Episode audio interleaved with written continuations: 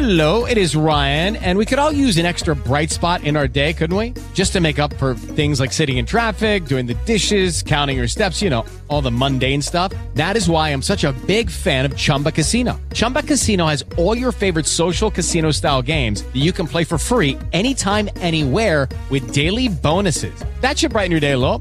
Actually, a lot. So sign up now at chumbacasino.com. That's chumbacasino.com. No purchase necessary. VGW Group. Void were prohibited by law. See terms and conditions. 18 plus. Lucky Land Casino asking people what's the weirdest place you've gotten lucky? Lucky? In line at the deli, I guess? Aha, in my dentist's office. More than once, actually. Do I have to say? Yes, you do. In the car before my kids' PTA meeting. Really? Yes. Excuse me, what's the weirdest place you've gotten lucky? I never win and tell. Well, there you have it. You can get lucky anywhere playing at LuckyLandSlots.com. Play for free right now. Are you feeling lucky? No purchase necessary. Void where prohibited by law. 18 plus. Terms and conditions apply. See website for details. O voto é sempre apenas o primeiro passo da atuação de um cidadão engajado, pois existem diferentes maneiras de participar ativamente da política. Além das formas tradicionais de participação na política partidária, como candidatar-se a um cargo eletivo, filiar-se ou apoiar um partido político, é possível participar de um conjunto de espaços de participação social que são garantidos por lei, ou até mesmo criar novas formas e estratégias para influenciar as políticas e decisões públicas. Nesse podcast falaremos sobre 23 maneiras para inspirar o exercício da cidadania em nível municipal, que é a instância mais próxima para exercitarmos a chamada democracia participativa.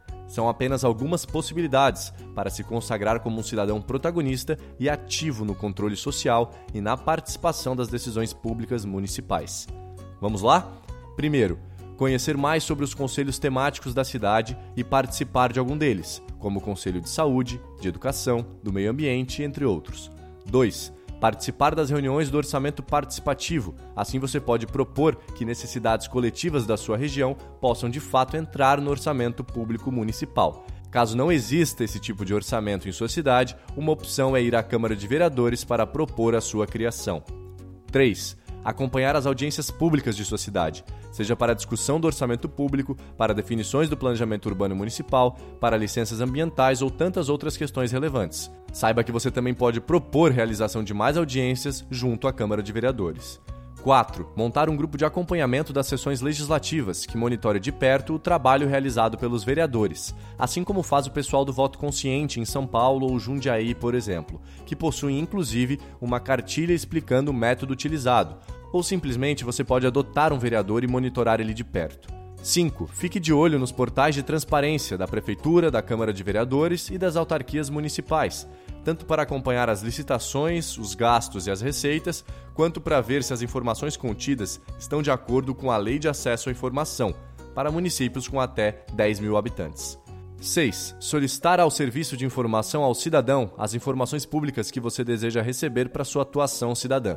Este canal de comunicação entre governo e sociedade civil, que deve funcionar nos municípios brasileiros, tem a obrigação de disponibilizar dados públicos a todos os cidadãos interessados, tudo de acordo com a Lei de Acesso à Informação. 7. Organizar um observatório cidadão, que possa acompanhar as metas municipais determinadas pela Prefeitura e monitorar as políticas públicas da cidade, algo inspirado nas iniciativas da Rede Brasileira por Cidades Justas e Sustentáveis, tais como a Rede Nossa São Paulo, o Instituto Nossa Ilhéus, Ilha Bela Sustentável e por aí vai. 8 fomentar a organização de um grupo específico do Observatório Social do Brasil em sua cidade, cujo foco é o acompanhamento das compras e licitações públicas, a exemplo do que fazem várias cidades no país organizadas nesta rede. 9. Solicitar o compromisso do prefeito e dos vereadores com o programa Cidades Sustentáveis, para que realizem a elaboração de metas municipais associadas a um conjunto de indicadores que, juntos, contribuem para uma gestão pública mais sistêmica e efetiva. 10 participar das conferências temáticas que ocorrerão na sua cidade.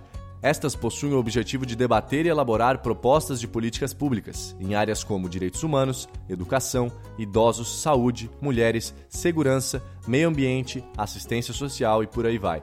É preciso estar atento ao calendário, pois costumam ocorrer a cada dois anos. 11. Articular uma rede de mobilização local, com cidadãos ativos em realizar o controle social na cidade, aos moldes do que fazem as iniciativas da rede Nossas Cidades, como Minha Sampa, Minha Porto Alegre ou a plataforma Engajados. 12. Você pode se apropriar de ferramentas digitais já existentes e que têm um código aberto para que você possa colocar dentro delas informações específicas sobre a sua cidade, que auxilia assim no seu controle social. Exemplos que você pode encontrar na internet são Login Cidadão, Democracy OS, Legislando e o De Olho nas Metas. 13. Utilizar alguns aplicativos cívicos e aproveitar a tecnologia a favor da participação e do controle social.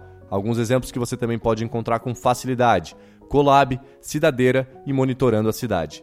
14. Articular ou engajar-se em coletivos ou movimentos sociais dos quais se identifique e, assim, provocar melhorias na cidade. 15. Provocar ações ativistas, vinculadas ou não a movimentos sociais, também são maneiras de buscar uma maior participação nas decisões públicas e na construção daquilo que é coletivo.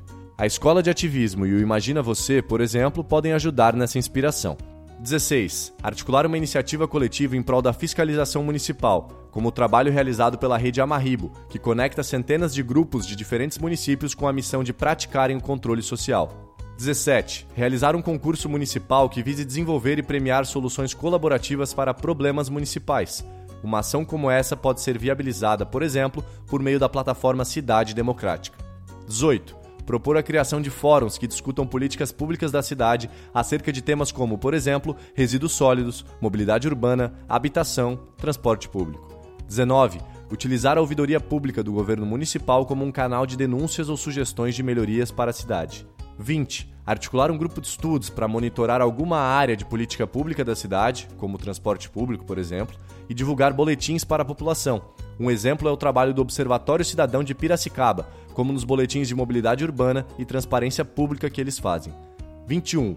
Organizar ou participar de campanhas no Avaz, Change.org ou no Panela de Pressão, com a consciência de que são ferramentas importantes, mas que é possível complementá-las com outras formas de participação social.